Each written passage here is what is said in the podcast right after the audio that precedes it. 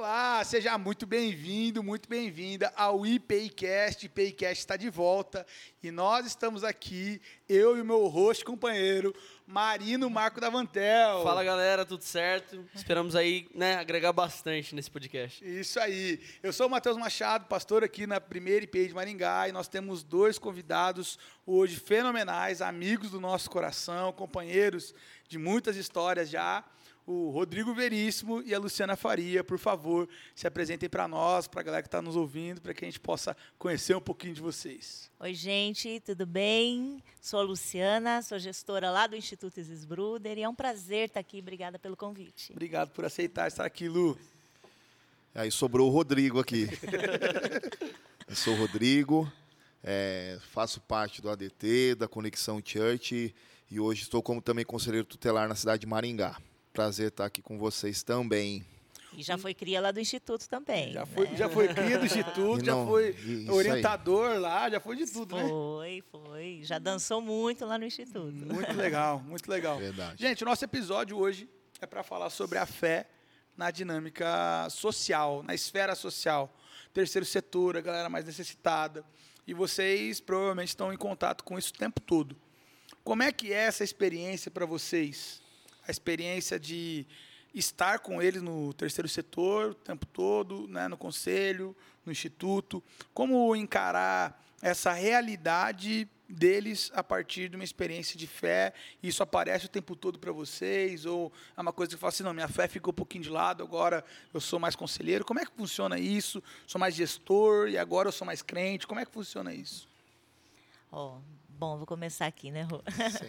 Na verdade, eu acho que é o contrário, né? Eu acho que eu acho que entrelaça tudo. Eu acho que é, é impossível separar, né? Eu, eu sempre falo isso, né? Todo mundo que eu tenho a oportunidade de conversar, eu falo que o terceiro setor, desde que eu entrei lá, eu vejo que lá eu sou 100% ministério, 100% trabalho, 100% missão. Então é tudo, né?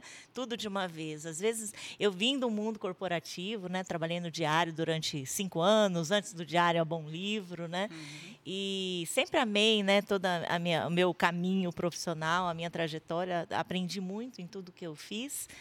Mas quando eu entrei no Instituto Isis Bruder, primeiro eu entrei como voluntária, né?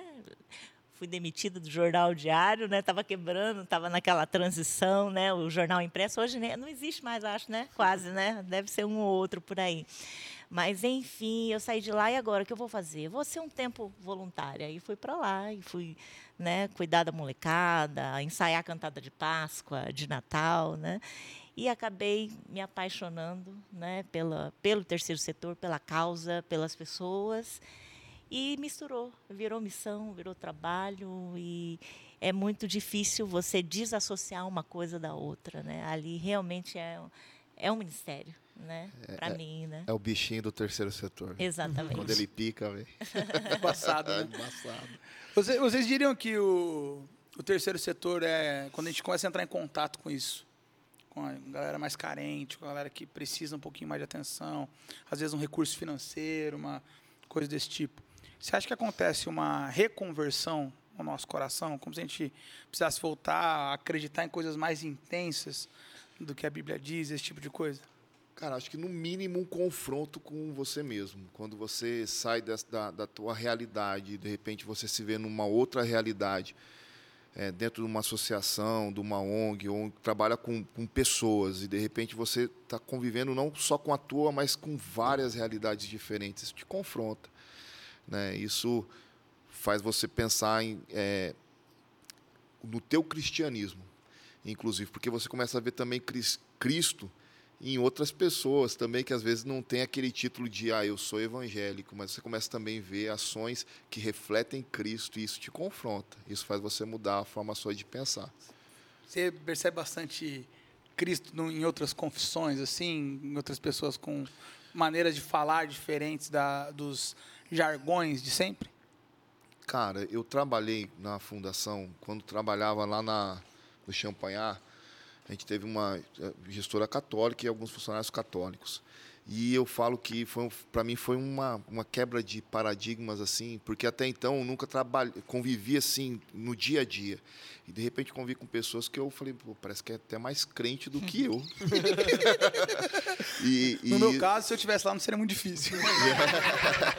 e isso, isso me balançou muito, me confrontou muito. Eu, eu falo que a, a fundação foi um lugar onde me, me moldou mesmo. Ela, ela me, me, é, me estremeceu. Até a, a, minha forma de pensar e, e acreditar é, é, e ver o evangelho mudou muito nessa, nessa, nessa lida. Né? Minha convivência dentro é, vem de uma história no Ministério de Artes, no escritório de advocacia, de repente eu tenho uma experiência lá na, no Santa Felicidade, é, no, na, na, Escola Benedito, com um projeto, hoje é Projeto Cenita, mas na época era a Organização Reviver. E toda quinta e sexta-feira eu ia para esse, esse local. E de repente eu olhei e falei, meu, eu não vejo mais sentido na, na forma que eu tenho vivido, eu, eu quero isso daqui para mim. Né? E daí veio as minhas decisões de mudança. Então eu falo, esse é o bichinho. Quando o bichinho me picou, a gente fala, eu acho que é, é outro lugar que eu quero estar. E é esse ambiente é, transformador que é uma. Não falo nem que é o terceiro setor, mas eu acho que é, é, é, é o, o, evangelho proposital, cara, assim, é, é vivido ali, é, algo que te faz ser apaixonado, porque você tem a, a possibilidade de ser cristão, viver a missão e ter propósito na, naquilo que você está fazendo, né? É, é, sensacional. E é o que você disse, é muito louco mesmo, porque, ah, bom, né? Eu que, vamos dizer assim, nasci na igreja, né? Uhum. A gente se acostuma de certa forma, vira meio que um clubinho, né? O, o culto domingueiro, o ensaio, né? Enfim, então a gente vai se acostumando Os com isso. que a gente gosta, né? Exatamente. As pessoas que a gente é. quer conviver, os a amigos, A gente gosta né? dos ministérios que A galera que a gente sai. Eu gosto. Exatamente, a gente se acostuma. E aí, quando você vai parar num lugar desse, na qual as pessoas são vulneráveis, e nem sempre é só financeiro, acho uhum. que é uhum. mais estrutural, familiar, emocional e tudo. Né? Na igreja a gente vive isso de vez em quando, né? Sempre, né? Nós todos nós passamos por isso. Uhum. Mas lá é o tempo todo, é muito intenso. Todos os dias tem famílias, tem gente que está precisando de ajuda, está precisando de apoio, e você precisa, né, de alguma forma estar tá ali, apoiar, ajudar, encontrar alguma forma de ajudar, né? Então, é, o senso de propósito realmente muda, né? É, muda eu... e você vê que a igreja ali é, é, como um certo sábio me disse uma vez, né? ali é, é mais igreja que muita igreja por aí, né? Por isso, porque nós estamos ali acolhendo pessoas e cuidando de pessoas, né? O tempo todo. E muitas vezes, muita gente de várias igrejas, né? Lá, realmente, se você for lá, né? Cada um é de uma igreja, cada um, e, e, mas é o mesmo propósito, né? Então é isso que é bonito, é isso que é bacana de viver. É, eu acho muito legal que o terceiro setor tem a capacidade de fazer a gente acabar com as coisas que são inúteis, né? Então a gente acaba com a teologia correta, a gente acaba com a não sei o que correto, com a confissão correta, a gente vai para a missão. E a missão tem esse valor, né? É. Mas eu queria fazer uma pergunta para vocês. Como é que é a saúde mental? O desgaste emocional de quem está lá na ponta do, da lança e... Vivendo todos os dias, né? É. E, Olha, eu, eu... E, aí, e aí tem dia que, Não tem é dia que é uma alegria porque você conseguiu para suprir uma falta, mas tem dia que você tem que falar aquele não que dá vontade de vender o carro, vender a casa, né? E como é que é a saúde mental nessa hora? Eu acho que todo início é mais difícil, né? O início ele impacta mais, você fica muito você não dorme, você fica pensando naquilo, né? É, o início é muito impactante. A gente se sente impotente em muitas situações, né? E, e, se culpa por isso, né? Fala, meu Deus, mas é só isso que eu vou conseguir fazer mesmo? Não vou conseguir fazer, né? Um pouquinho mais, não vou conseguir melhorar isso. Mas com o tempo, assim, continua sendo difícil de viver, né? A, a, de ver a dor mesmo. É difícil você ver alguém sofrer, você vê que ela está com dor, que está difícil. E, mas a gente consegue ir até a um ponto, né? Outro ponto você não consegue. No começo eu acho que eu me impactei mais. Eu fiquei muito, né? Absorvi muito, fiquei doente mentalmente, emocionalmente, fisicamente, né?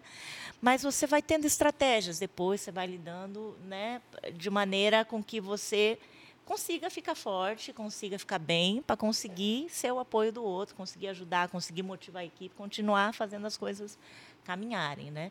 Mas eu acho que o início para mim foi mais difícil, foi mais, foi bem doloroso no começo. Essas histórias, né, pessoas, cara, a gente é, de, é. é a gente chora, a gente vai tomar banho e chora, a gente não dorme direito. é, eu, eu no, na fundação eu, eu falo assim na, no ISIS ali a minha ali é a minha a minha alegria cara ali é, eu tenho uma satisfação hoje onde eu tô é, é dor velho é dor né então é, você já vive a situação quando é, o mal já já foi instalado ali, já né? aconteceu né é, não tem gincana para animar, não tem. Você é, chega não, só para. É, geralmente a gente. Um cuidado paliativo, quase. A né? gente já chega para resolver uma situação que já está, às vezes, muito crítica até, né? E aí tem situações que, que literalmente é, eu, nunca, nunca fiquei acordado por questões financeiras ou outras. De repente estou acordado porque tem um, um, uma situação que a gente não está conseguindo desenvolver ou está conseguindo auxiliar. Né? Então a gente fica. É, é, eu, eu, eu, até falo, né? a gente tem, eu tenho três filhos e para mim os momentos que, na, que eu choro e às vezes a minha esposa é a, a minha psicóloga. É, é, é, literalmente quando eu olho para os meus filhos. Me lembro quando eu coloquei meus filhos para deitar, dormir, depois de um, de, um atendimento, ir na cama, e no, né, naquele, no, no quarto, um arzinho condicionado, tudo arrumadinho. E eu, e eu, comecei a chorar, cara. Não aguentei. Dá uma culpa, né? Porque você olha e fala, caramba, é. não tem isso aqui. Na grande maioria não tem esse processo, esse. Né? E, e, aí a gente fica. A gente se estremece. Eu, eu acho que não tem gigante aí que, que, que, passa sem se estremecer nessas experiências. Eu acredito num, num evangelho que ele, ele sai desse ambiente e ele se reflete para outros. E, na verdade, ele, você vai encontrar essa, esse significado exatamente nisso, no outro. No outro você encontra esse significado. E aí, de repente, quando você começa a encontrar o outro machucado, doído, fragilizado, com histórias que você não imagina, e você é, é, é diante disso, isso te confronta muito, né? Você fica sem dormir. Estou precisando de uma consulta aí, Matheus. ah, e, mas, ao mesmo tempo, quais, vocês têm alguma história assim que vocês falam assim, poxa, essa história foi muito marcante? Perguntar isso agora, ah. de uma história em específico, porque Nossa. o povo que trabalha com isso há muito tempo, que está envolvido o tempo todo nessa ponta de lança, igual o Mate falou, poxa, é, só de lembrar, eu vivi algumas experiências assim, você falou, passou um filme na minha mente. Quando eu era mais novo, eu passei por uma situação onde eu precisei recorrer ao conselho tutelar e etc, uma situação um pouco grave. Então, eu sei o quanto isso foi bom para mim, né? E o quanto isso também é útil e é necessário na vida de todas as pessoas que precisam. E se tem alguma história que realmente vocês pensam em contar sobre isso aí? Nossa, eu tenho várias, mas tem tantas e é assustador, né? Quando você fala de abuso, de vulnerabilidade, né? É, a gente lida com isso todo dia. Acredito que essa é a rotina né, do Rô, do Rodrigo também, lá no Conselho Tutelar, né? Mas todo dia, quando você vai, quando você vê, né, quando a gente faz, né, a gente tem as nossas reuniões com assistente social, psicólogo e tal, e quando começa a falar, fulano foi abusado, ciclano foi abusado, fulano, né, é, é muito recorrente, é, é assustadoramente recorrente, né? É, tem a questão da vulnerabilidade financeira também, né? Que você chegar numa a gente chega na casa e pergunta e aí, o que que tem? Abrir a geladeira não tem nada, tem uma água, né? Tem uma água, um saquinho de arroz fechadinho. É, já aconteceu esses dias, esses dias, né? Há alguns meses aí a gente fez um bingo, bingo da higiene, né? Para molecada e, e, daí tinha bastante escova de dente que a gente tinha ganhado de uma farmácia, escova de dente, pasta de dente, né? E aí um dos meninos ganhou uma pasta e olhou por mãozinho comemorando, né? Uma pasta tal. E aí uma das nossas meninas que estava lá falou: "Ué, gente, nossa, só uma pasta de dente. Você não, você não tem na sua casa, não, né?" E ele: "Não, eu não tenho. E como você escova o dente? Com água e sal." 2023, Maringá, que é a cidade, né? A melhor cidade para se viver. Explica isso, explica isso, explica isso, cara. Melhor para quem, explica né? Isso. Uma criança que vive aqui na nossa realidade escova o dente, o dente com água e sal. Então aquilo impacta demais, né? Quando a gente ouve Não, isso, né? E, e tantas outras histórias, gente. É, é, assim, o que a gente que o Rô falou, eu acho que quando o que mais me dói é que às vezes eu olho uma criança como essa, sete anos, oito anos, nove anos, meu Deus, que carga que eles levam, né? Eu nos meus 40 anos, né? Não vivi isso e ele já pequenininho já está vivendo tudo isso, né? Essa avalanche de, de, de, de situações que fragilizam, né? Que deixam ele realmente à margem, né? Então são muitas as situações, mas acho que todas elas ainda impactam muito e me assustam de ver a frequência que elas existem ainda, né? Você? A gente luta tanto, né? Pela, pela, tantos anos as pessoas lutam e acham que isso vai melhorar. Parece que às vezes as coisas não melhoram. Acho que esse é um pouco é um desabafo, né? Nossa, a gente luta, tanta coisa acontece, políticas públicas e tanto, é, tecnologia, mas parece que está sempre, é. né? Enfim. E a gente pensar que uma criança não tem a pasta, você acha que em Maringá isso aconteceria? Se essa criança tivesse acesso informação? Não, mano. Não é para acontecer. Porque isso é para uma escola fornecer uma pasta, é para um, um CRAS fornecer um, uma pasta. Só que o problema é que o duro que, que até o direito, o acesso ao direito, ele fica reprimido pelo não conhecimento. E aí a minha pergunta, assim, a minha fala, a minha indignação é, meu, a, a, a, afinal de contas, nós somos quem? Nós não, não somos a luz, mano. Não é para a gente trazer ciência e conhecimento para essa galera. Às vezes não, a gente não tem que dar pasta, mas ele tem acesso, porque ele tem direito. Essa, essa criança tem direito a ter uma pasta de dente, cara. E às vezes por não conhecimento de um pai ou de uma mãe, ou às vezes é, é não consegue chegar onde precisa chegar para ter acesso ao, ao, básico, porque isso é o básico, cara né, é, é, é o mínimo. Então, é, é para mim, é, é, é, triste, essa história é triste demais, porque é o mínimo, é o mínimo que uma criança não está tendo acesso. A gente fala assim, ó, um abuso dói muito, porque é radical, né? A gente fala, mas você fala que uma criança não tem acesso a uma pasta de dente, cara, é um direito mínimo que está sendo violado ao extremo. É, é, é, chega a ser ridículo a gente pensar isso hoje, é, numa cidade onde se diz a melhor cidade para se viver. É, eu acho que a, nosso sentimento, quem trabalha com isso, mano, precisa gerar um sentimento de revolta. Ele não, não pode ouvir isso e falar, nossa, que triste. Não, tem que, tem que ser revoltante, cara. A gente é, é tem que dar tem voz né? para quem que... não tem voz. Uhum. E esse é o nosso papel como igreja, como cristão. É onde a gente vai é dar voz para quem não tem a, essa voz, cara. Não está tendo voz, ele precisa ter voz. E às vezes a, a, é, a fundação, desculpa que eu falo fundação, mas não é mais fundação. Instituto, fundação, mas, casa maternal, é... tudo a mesma coisa. mas são lugares, mano, onde a gente tem a possibilidade de fazer, de fazer isso. E a igreja também é um local para isso. É, então, a, a, eu, eu, teria muitas histórias, mano, para contar que são é, é, é, difíceis. Mas é, é, é, desculpa, mas a minha indignação é essa. Eu poderia contar várias histórias de crianças abusadas, mas, mas o, é horripilante, cara, você pensar que uma criança não tem acesso ao, ao básico. E aí o básico é assim, Matheus, a, a ter consulta para ver que óculos que ela vai usar.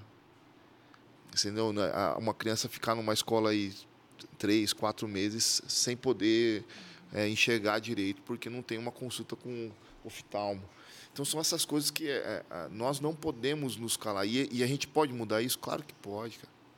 Isso é, isso é básico, sabe? Eu, eu, eu, eu, falo a fundação, desculpa, mas o IS, quando eu entrei lá, tinha as cadeiras de, de dentista lá. Mano. Falar quantas pessoas iam lá uhum. quando fez a transição, Lu, e iam pedir atendimento no dentista. E eram dentistas da onde que iam lá trabalhar? Da, da própria IPI. Da igreja. Da igreja, que cediam. Cara, isso é cristianismo. Que não está pensando só no seu, no seu dinheiro, mas que cede um dia, uma tarde, uma manhã, para falar, eu vou atender a, a, a meninada dessa comunidade. E a gente precisa, o cristão, cara, precisa fazer isso. Ele precisa dizer que não é só para mim, mas é para o outro. Cristo, ele, ele não falou isso. Eu não vim para ser, é, ser servido, eu vim para servir. Não é isso? É. E isso, na verdade, faz todo o, o, o.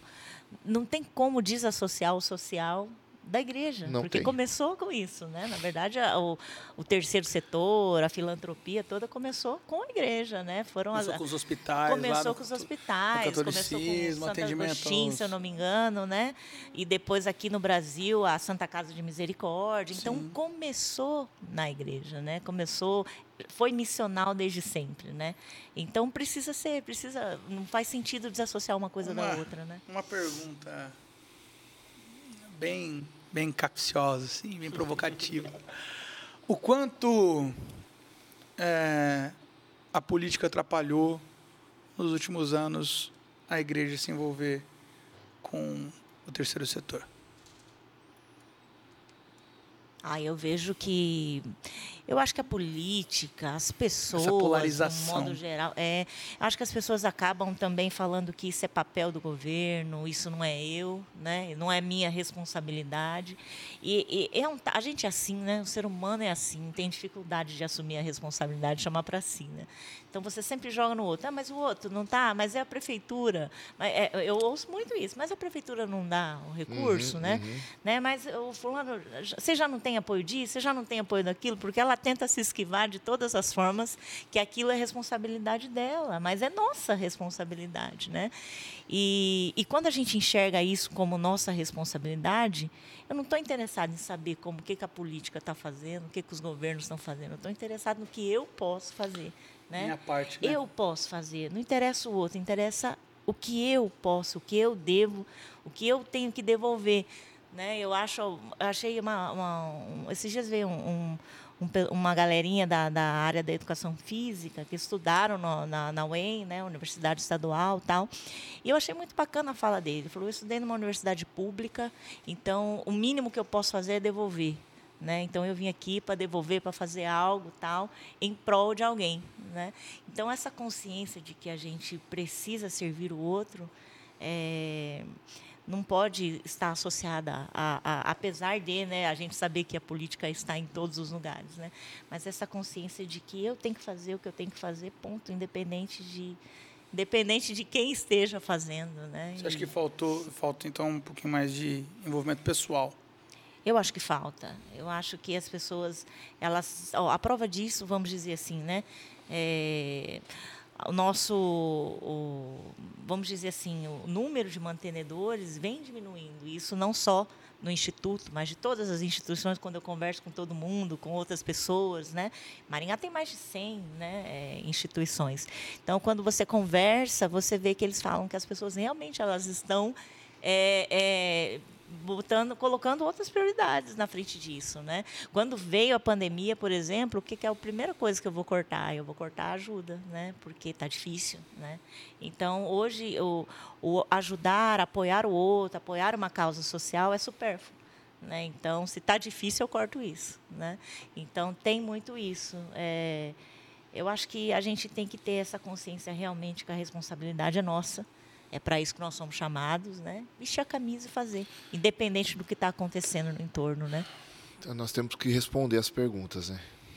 É, o mundo está jogando um monte de perguntas e quando a, nós nos eximimos de respostas, qualquer outra pessoa pode dar respostas. Eu, eu penso que essa, essa, essa autorresponsabilização, acho que é, é natural, é do micro para o macro. Né? É você influenciando um pouquinho. E aí esse pouquinho vai mais um pouquinho, de repente a gente está fazendo uma, uma, uma grande influência aí. Né? É, não tem como a gente se calar. Eu acho que o que a gente tem visto aí acontecendo nas escolas, por exemplo, nas músicas, culturalmente, é a falta do, do cristianismo responder à humanidade. E a gente precisa dar respostas. Quando a gente se cala ou a gente se fecha dentro de contextos, ou seja, no meu pessoal, ah, que é a minha vida, né? minhas conquistas, minha, minha, minha família, isso aqui é, é, é o meu somente. E aí vai para o macro também, para nossa comunidade, para nossa igreja, que também só ah, vamos se fechar só aqui, a gente acaba não respondendo o que está acontecendo lá fora. E, daí, um, e aí, achando que o tá, que está acontecendo lá fora não vai um dia nos tocar. E aí, de repente, a gente vê coisas é, acontecendo como tem acontecido na, nas escolas aí, e de repente tá, tá, tá te tocando. Chega, né? A conta chega, né? Tá chegando. Né? E, e, e, como, e como nós vamos nos posicionar diante de tudo isso. É, é, eu acho que é, é existe essa necessidade. Né? A gente não pode se dissociar a igreja do serviço social, né, da obra, mas a gente pode dizer que existe a obra pela obra também. Né? E eu acho que esse é o diferencial nosso que é incutir essa resposta de Cristo dentro disso tudo. Né? A gente não faz o faz trabalho social alguém, né? simplesmente. Né? A gente faz resposta pelo, a alguém, não. Pelo, exatamente. A gente, né? a gente não responde o, que eu digo, mas aquilo que ele, né? que ele, que ele tem, né? Para essa sociedade. Eu acho que essa, isso é importante, mano. A gente tem muito de tirar, né? De tirar da gente, igual aquela ah, não, Deus, manda alguém para suprir lá, manda alguém que tem para fazer. É sempre o outro, é sempre o outro. Você vê o problema, você não se enxerga parte da solução. Se falar, não, alguém vai, vou orar para Deus mandar alguém. Pô, Deus já falou com você, já está te mostrando que tem um problema ali. Você tem condições, você, igual você falou, deixa sempre, ah, não, mas isso aqui é se sobrar, se der. Não, isso tinha que ser uma prioridade para gente. Quando a gente entende né, o Evangelho, a gente tem a nossa fé baseada justamente nisso né? Se, se comprometer, né? Exato. Se comprometer com isso, entender que, poxa, quando você contou a história, eu fiquei bem balançado porque eu me senti como a colaboradora, a pessoa que trabalhava lá, e eu perguntaria exatamente isso. E não é possível.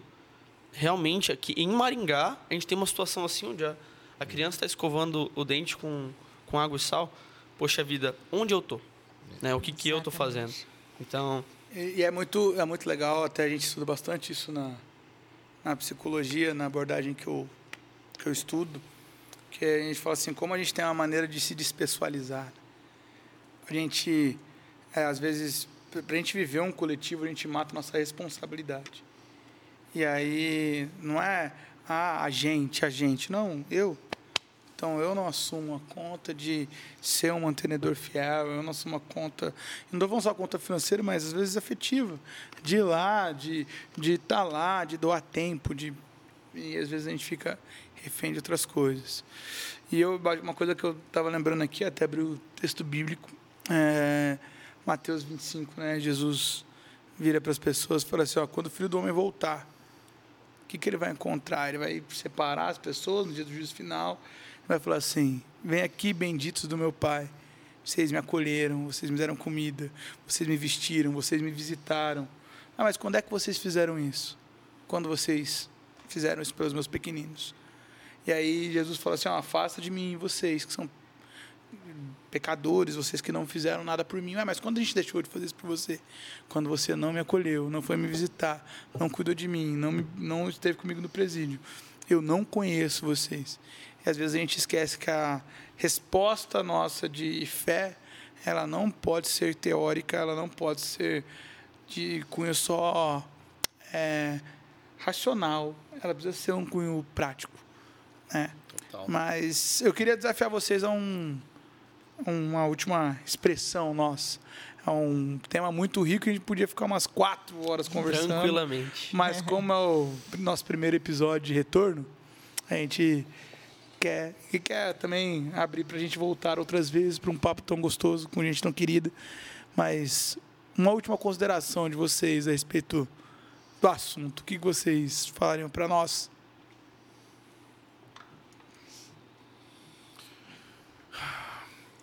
Galera, assim, tem uma espiritualidade. Isso eu aprendi com uma pessoa católica. Mas tem uma espiritualidade aí vertical, mas também tem uma espiritualidade horizontal. E ela falava: é a cruz, Rodrigo. É, é você e, e, o Deus, né, o eterno. Mas também tem a, a cruz na, no plano horizontal. E aqui vai relar no, no, no homem. E às vezes a gente está muito focado aqui nesse, nesse, nesse lance aqui e a gente separa, né? Quer separar as coisas e esquece né, esse encontro. E é nesse encontro para mim quando os discípulos perguntam, mas qual que são, qual que é o principal mandamento? E Jesus ele ele, ele não responde um. Eu, eu sempre fico que, legal, né? Porque eles perguntaram qual que era o e ele responde dois. Né? Ele fala né, o amor a Deus, todo o corpo, alma, espírito, e o amor ao próximo como a si mesmo, né, dando já parecendo que esse amor ele, ele, é, ele, é, ele tem um propósito no outro, encontra direção para o outro. E então a gente precisa olhar. Tem uma frase muito famosa que fala assim: Eu procurei a Deus, não encontrei ninguém quando eu encontrei o outro, encontramos os três. Exatamente, é isso aí. Eu até arrepiei, negão. Lu. Ai, que lindo. Eu também ouvi uma frase há um tempo atrás que entrou também e, e, e fez muito sentido para mim, né? É, numa conversa de bastidor ali entre ongueiros, vamos dizer assim, né? A galerinha do terceiro setor. E ele falou assim: Lu, o bem não pode ser tímido. O bem não pode ser tímido. E eu falei, é verdade. Às vezes a gente fica, né, porque o mal está escrachado, tá, né, tá invadindo, né, tá derrubando as portas, né, de todas as em todas as esferas. E, e a gente não pode ser tímido, a gente não pode se intimidar, a gente não pode se distrair, sabe? Às vezes a gente tende a se distrair muito com a gente mesmo. Não, é legal, gente, é legal sonhar, casar, ter família, sonhar, viajar, ter uma vida melhor. É legal e, e, e nós seria muito né, idiota da minha parte se eu falasse que isso, né? A gente não almeja isso mas a gente tem que se preocupar com quem está do nosso ladinho, sabe? A gente é muito, a gente se distrai, se distrai com os nossos problemas né, emocionais e tal. Todo mundo quer cuidar da saúde, todo mundo isso, todo mundo aquilo. Parece que a gente sempre está arrumando um pretexto, um a fazer, uma tarefa na qual a gente deixa de apoiar o outro sempre de lado, é sempre o segundo plano, né? E eu não vou nem dizer falar sobre o sobre a, sobre uma instituição, né? Sobre as pessoas que estão do seu lado, sobre o seu vizinho, sobre a família, aí. sobre o irmãozinho da igreja que faz tempo que você não conversa e, e não sabe o que, que ele está vivendo, né? Então eu acho que o bem realmente não pode ser tímido, né? E toda vez que a gente se dispõe a fazer o bem, essa é a vontade suprema de Deus, que a gente faça o bem, né? E, e ame a Deus e ame ao próximo, né? Como Cristo amou a igreja, na verdade, né? Que ele falou depois, né? Um segundo mandamento vos dou, como ele, né? Então o amor ali poten... aí nivelou mais alto ainda, né? O negócio, né? Ficou ruim para nós. Aí ficou pior, né? Aí ficou ruim para nós. E é isso, sabe? Então a gente precisa estar mais atento ao outro mesmo. É para isso que a gente está aqui né? Para servir um ao outro. Então, é, e se todo mundo fizer isso, né? Às vezes a gente sobrecarrega, por exemplo, o instituto, né? Nós temos hoje efetivamente 252 pessoas lá diretamente que a gente atende, mais as famílias, mais, né, a comunidade e tal. Mas quando cada a gente deixa mais leve, né? Quando a gente tem essa atenção no outro que está aqui do nosso ladinho, né? Que está perto da gente. Então você vai deixando mais leve lá na ponta, né? Os conselheiros tutelares, porque não vai chegar naquele ponto tão gritante, tão quase difícil de, de se remediar ali, né? Porque a, a, a dó é isso, né? Você olhar e falar, gente, como é que eu vou remediar isso, né?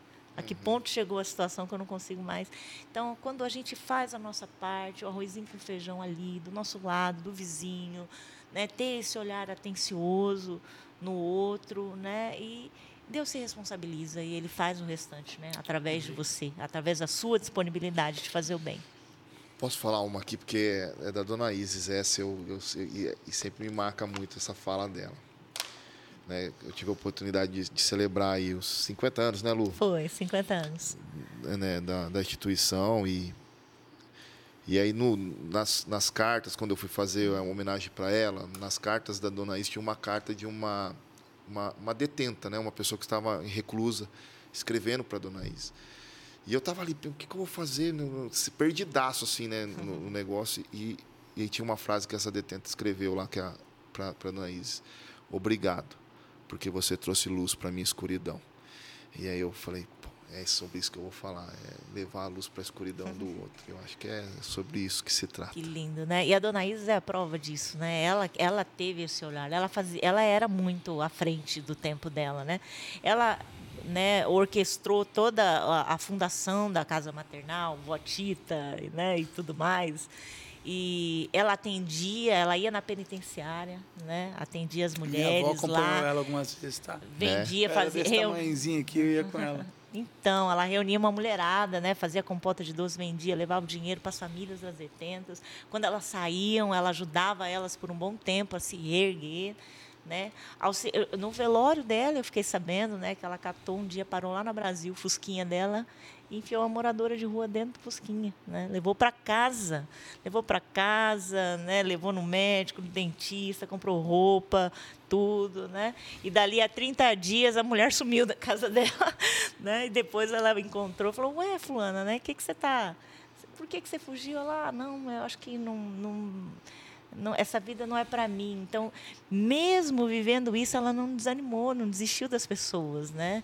Então, eu acho que é perseverar, né? E, e, e, e continuar, não desanimar, falar, ah, fulano, não, não, adianta não, gente, ixi, não adianta, não adianta investir tempo, não vai dar certo, né? Essa galera aí não vai ter jeito. Faz, né? Faz. E é Deus que vai, vai dizer se vai dar certo, se não vai dar, o que Ele quer, o que Ele tem com isso, né? Então é nossa obrigação fazer. E é uma boa lembrança que o Rodrigo dessa vez eu lembro que ele quase morri do coração, que a gente ele ia apresentar, fazer ensaiar as crianças e tal, né? E a gente não sabia até o dia que queria fazer. Verdade. Meu Deus do céu, o que, que vai sair, né? E foi aquela coisa linda, foi uma linda homenagem de uma mulher que realmente fez o bem, né? E aí, Marininho?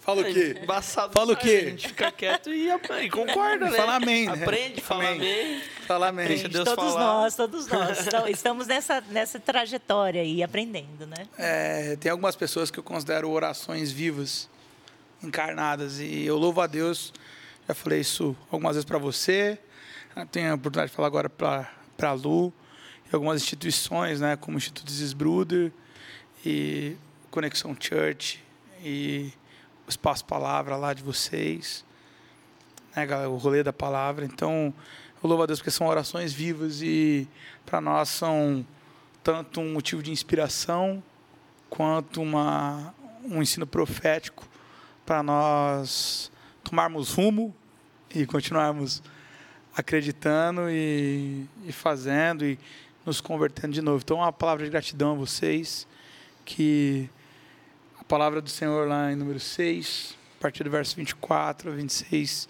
se cumpra na vida de vocês, que o Senhor os abençoe e os guarde, que o Senhor faça resplandecer o rosto dele sobre vocês Amém. e dê a paz. E aí, a palavra do apóstolo Paulo, que a graça, a maravilhosa graça do nosso Senhor Salvador Jesus Cristo, o amor de Deus, nosso eterno e bondoso Pai, a unção do Espírito Santo, esteja sobre vocês e você que assistiu o nosso podcast, ouviu o nosso podcast, nós queremos convidar você a compartilhar esse, esse papo nosso, tão gostoso e ao mesmo tempo reflexivo, confrontador, com o maior número de pessoas que você puder, para que o nome de Jesus e o ensino de Jesus encarnado chegue a outros corações. Muito obrigado pela sua companhia até aqui. Gente, um beijo grande no coração. Muito obrigado, gente. Beijo, tá? beijo. Tá? Tchau, gente. Até a próxima. Foi um prazer. Esqueça tudo.